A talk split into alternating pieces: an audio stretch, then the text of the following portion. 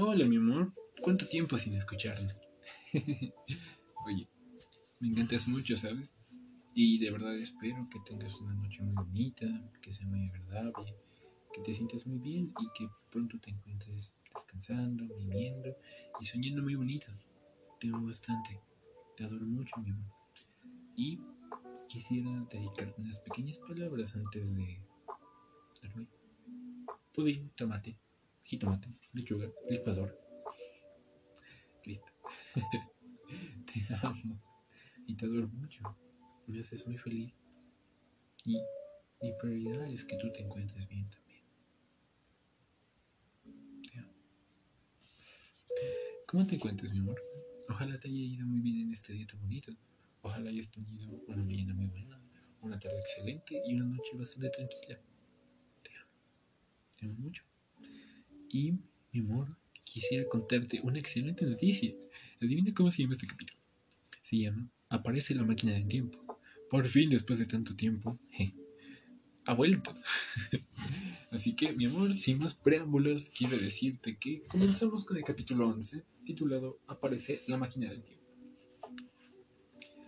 Así que, ¿dónde nos quedamos? Esta pequeña travesía dio un giro inesperado, puesto que la máquina del tiempo está perdida. Wina, la acompañante, amiga, de ahora viajero del tiempo y perdido viajero del tiempo, se encuentra inconsciente debido a que los Morlocks la atacaron y al parecer eh, ahora se encuentra no solo rodeado de ellos, sino con un fuego en los pies, entonces veamos qué ocurre. Así que puse la inconsciente Wina sobre mis hombros y estaba a punto de echarme a correr, cuando me di cuenta de algo horrible. En estos últimos minutos, cuando me detuve a encender el fósforo y me arrodillé para recostar a Wina, había dado algunas vueltas. Ahora no tenía ni la menor idea de la dirección correcta para salir del bosque, ni tampoco de qué tan cerca estaban los Morlocks o qué tan lejos yo estaba de la salida. Me invadió un sudor tan frío. Más vale que haga una fogata, me dije, porque ahora tendremos que acampar donde estamos hasta el amanecer. Puse a Wina sobre la suave hierba y empecé a recoger ramas y hojas. Luego encendí un fósforo y con su luz vi dos figuras blancas que se acercaban al inconsciente Wina. Uno de los Morlocks quedó tan cegado por la luz que cuando trató de escapar se estrelló contra mí. Le di un golpe instin- instintivamente y me gustó escuchar el crujido de sus huesos, de sus huesos bajo mi puño. Qué violento es este sujeto. Luego observé que las ramas sobre mí estaban muy secas. Esto no me sorprendió porque no había llovido, no había llovido había llegado hace una semana ya. Esto realmente me sorprendió. Me dio bastante curiosidad. Hmm. En fin. Luego observé. Es que escucho un ruido. Perdón, es que me estaban hablando. Con esto, perdón. Luego observé más, más ramas y pronto tenía un humeante fuego de leña verde y ramas secas. Con esto pude ahorrar mi alcanfor. Wina, pobre Wina, murmuré mientras trataba de revivirla, pero ella yacía como si estuviera muerta. Ni siquiera tenía la seguridad de que estuviera respirando. Estaba exhausto y el humo de la hoguera me estaba adormeciendo. Incliné la cabeza y empecé a dormitar. Luego, con un sobresalto, abrí los ojos y todo había sufrido un horrible cambio. Estaba completamente oscuro y los Morlocks tenían las manos sobre mí. Empujé sus dedos para quitarlos y busqué la caja de fósforos, pero no estaba. Luego comprendí lo que había pasado. Me había quedado dormido y mi fogata se había extinguido. Qué indescriptible sensación tener esos horribles dedos arañándome por el cuello, los brazos y por todos lados. Ah, pasar por mi cabello. Qué horror. Era como si una telaraña monstruosa y carnosa. Sentí muy cerca mi muerte. Bajo el peso del repugnante grupo de criaturas, me caí. Pequeños dientes mordisqueaban mi cuello. Lo rodé y mientras lo hacía, mi mano tocó el garrote de acero. En el segundo que mis dedos lo empuñaron con fuerza, sentí una instantánea oleada de poder. Lanzaba golpes por donde creí que estaba su rostro y con alegría sentía cómo aplastaba carne y huesos mientras golpeaba. Durante ese momento, ese breve momento, fui libre. Me invadió esa sensación de ferocidad y emoción que surge con una intensa lucha. Aun cuando estaba seguro de que Winnie y yo podríamos vencerlos y que terminaríamos siendo un festín para los Morlocks, estaba yo decidido a hacer que los Morlocks pagaran caro su alimento. Con la espalda contra el árbol, seguí golpeando. Luego ocurrió algo inesperado. Las voces de los Morlocks se hicieron cada vez más fuertes y sus movimientos más rápidos, pero ninguna de las criaturas se acercaba. Oh, vamos viejas, ¿tienen miedo o es que ya se rindieron? De la oscuridad pareció salir un destello de luz y pude ver de pronto tres Morlocks batidos a mis pies y el resto huyendo por el bosque frente a mí. De pie y perplejo, vi un pequeño destello rojo volar entre las ramas y percibí un olor de leña ardiendo. Al instante comprendí lo que ocurría. El bosque estaba en llamas.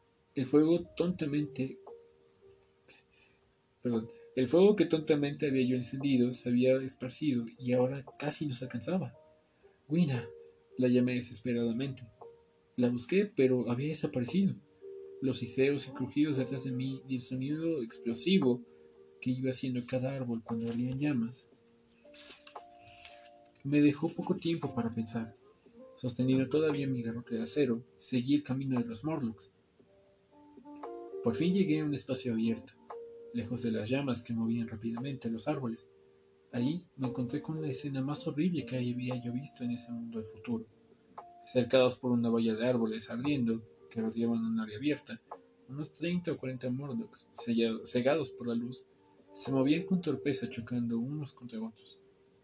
Al principio no me di cuenta de su ceguera y seguí luchando furiosamente contra ellos, matando a uno y luego a otro. Sin embargo, cuando vi uno de ellos que andaba a tientas, escuché sus lamentos de dolor, me di cuenta que la luz eran básicamente como topos, unos seres indefensos, así que no volví a golpearlos. Caminé por la colina entre ellos, buscando en vano algún rastro de Wina, pero había desaparecido. Una que otra vez vi algunos Morlocks que se agachaban en una especie de agonía y se, precipitaban ante las llamas. Ah, Dios mío, exclamé. Por favor, déjame despertar de esta terrible pesadilla. Pero no se trataba de ninguna pesadilla. Me pareció interminable el tiempo que transcurrió antes de que el fuego empezara a extinguirse y apareciera la brillante luz del día. Una vez más, Busqué alguna pista de Winner, pero no encontré ninguna. Tal vez los Morlocks habían abandonado su pequeño y débil cuerpo en algún lugar del bosque. Me alivió pensar que, por lo menos, ella no había tenido que sufrir el espantoso destino de los caníbales. Solía planear que... Perdón, solía pensar que cualquier Eloy que atrapaban volvería a ser visto como una especie de comida. Desde donde me hallaba, en la cima de la colina, pude vislumbrar a través del humo el palacio de porcelana verde. Desde allí pude deducir la ubicación de la Esfinge Blanca. Así que, dejando atrás a los Morlocks,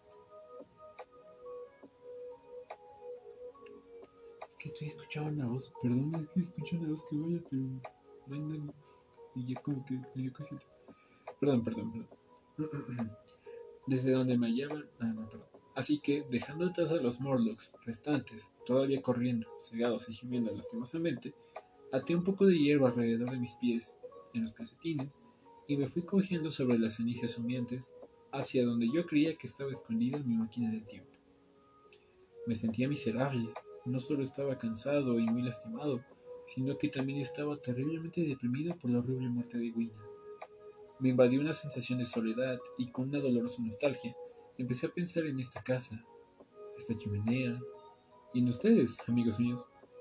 Alrededor de las nueve de la mañana, llegué de nuevo al asiento metálico de color amarillo, desde el cual había visto el último, no, perdón, había visto el mundo la primera tarde de mi llegada. Qué hermoso parecía el mundo entonces. Qué distintas eran mis impresiones ahora. Con lentitud bajé por la colina hacia la esfinge blanca. Tenía mi garrote de acero con la mano mientras que con la otra palpé unos fósforos sueltos que había descubierto en mi bolsillo. Deben haberse salido de la caja antes de que esa violenta escena de los Morlocks los agarraran en esa osadía.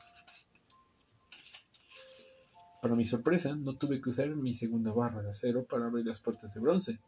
Estaban abiertas de par en par. se habían deslizado hacia los lados por unas ranuras especiales que se hallaban en la pared. Vacilé frente a las puertas y fijé la mirada en el interior. Ahí, ante mí, en una especie de pedestal, de pedestal elevado, se encontraba mi máquina del tiempo. Vaya, creo que ha sido un turbulento viaje y sobre todo bastante violento al final. Pero ahora se ve una luz.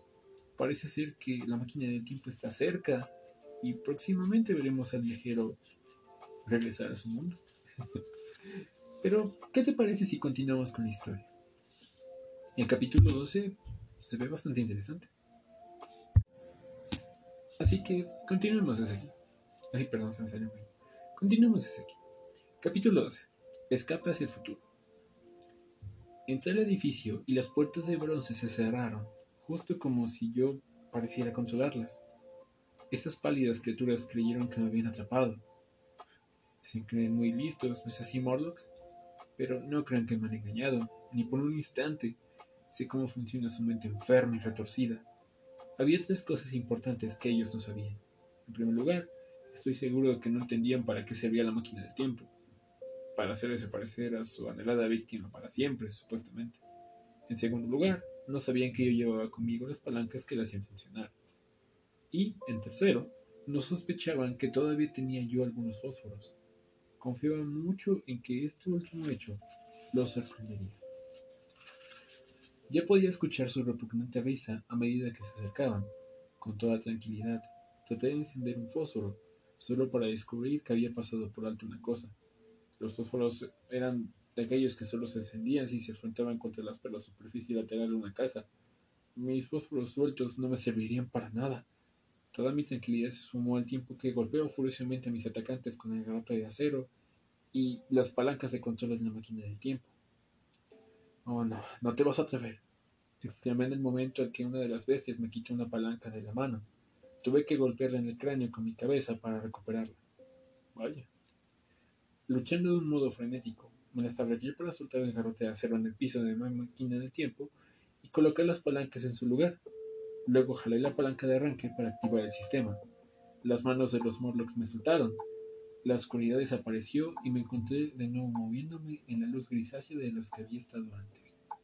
En mi prisa por escapar de los Morlocks ni siquiera me había sentado cómodamente en el asiento, así que ahora me apresuraba por el tiempo en una extraña posición lateral, agarrándome de la máquina mientras pladeaba y vibraba. De pronto miré a los indicadores y descubrí que, sin pensarlo, había jalado la palanca en la dirección equivocada. Me volvía nuevamente a mover hacia el futuro, en vez de regresar a mi época. Todavía no había cambiado la palanca. Mientras conducía, un cambio peculiar ocurrió en este mundo del futuro. El parpadeo de luz y oscuridad, el cambio de la noche al día, se hacía cada vez más lento. El sol había dejado de ponerse. Simplemente se levantaba en el occidente regresaba a su lugar y se hacía cada vez más grande y más rojo. Todo el resto de la luna se iba desvaneciendo y las estrellas giraban cada vez con mayor lentitud. Por último, una oscuridad uniforme cayó sobre la Tierra. Nuestro planeta dejó de girar, se había detenido por completo. Con sumo cuidado, empecé a revertir el movimiento de mi máquina hasta que se detuvo suavemente. El cielo ya no era azul, más bien tenía un color negro, intenso, con pálidas estrellas blancas. En el horizonte, el sol yacía rojo y estático. ¿Qué encontraré aquí ahora? me pregunté. ¿Cómo eres ahora, mundo? Mirando fuera de mi máquina, vi que estaba sobre una playa, un montículo de rocas rojas y un poco de vegetación mohosa que rodeaba. El mar se extendía hacia el horizonte, pero no había olas. Respiraba muy rápido porque el aire era más fino de lo que es ahora. A lo lejos, por encima de una ladera desolada, Escuché un grito áspero y vi una criatura que parecía una inmensa y blanca mariposa que lataba hacia el cielo y desaparecía. El sonido de su voz era tan desconsolado que temblé y me senté más firmemente sobre mi máquina. Miré nuevamente alrededor y vi lo que había creído que era un montón de rocas rojizas. Se movía lentamente hacia mí. Claro, como si los demás criaturas no fueran suficientes. Era una criatura monstruosa con forma de cangrejo, tan grande como una mesa. Balanceaba sus grandes tenazas y sus inmensos ojos sobresalían en pedúnculos, pedúnculos y ondeaba su larga antena en forma de látigo. Su espalda era rígida como un caparazón verdoso. Su horrible boca seccionada lengüeteaba y palpaba a medida que el monstruo avanzaba pesadamente hacia mí. Luego sentí un cosquillo en la mejilla y me sacudí lo que creía que era una mosca. Otro pasó por mi oreja y cuando la golpeé, la atrapé. Descubrí que era la antena del monstruo en forma de cangrejo que se había acercado a mis espaldas. Sus ojos malévolos me miraban fijamente y su boca se movía con voraz apetito. Apresuradamente jalé la palanca y puse el lapso un mes entre estos monstruos y yo. Seguí estando en la misma playa, en la que había docenas de estos cangrejos gigantescos y grotescos que se acercaban entre la vegetación, la cual tenía un color verde intenso. La desolación que cubría el mundo causaba consternación. Me moví cien años, pero vi un panorama muy similar, así que seguí viajando y me detuve cada mil años, o un poco más. Interesado en averiguar lo que al final había sucedido a nuestro planeta. Por fin, en más de 30 millones de años a partir de ahora, el inmenso sol había venido a cubrir casi una décima parte del cielo. La tierra estaba muriendo. Ahora la playa ya era blanca, y todos los cangrejos y la vida vegetal habían desaparecido. Había un frío intenso y la nieve no dejaba caer nieve. Y la nieve no dejaba de caer por el mar, cuya superficie estaba congelada y sobre laderas más altas. Cuando volví la mirada al sol, observé que en su contorno empezaba a cambiar como si algo estuviera comiendo. se oscureció cada vez más y más, mientras más negrura se extendía sobre el día. Me di cuenta de lo que estaba mirando. Era un eclipse. Perdón. Era un eclipse, me dije. La luna o algún otro planeta está pasando entre la Tierra y el Sol. De lo único que estaba consciente era de que esta negrura, la nieve, el silencio, esto únicamente podía significar algo.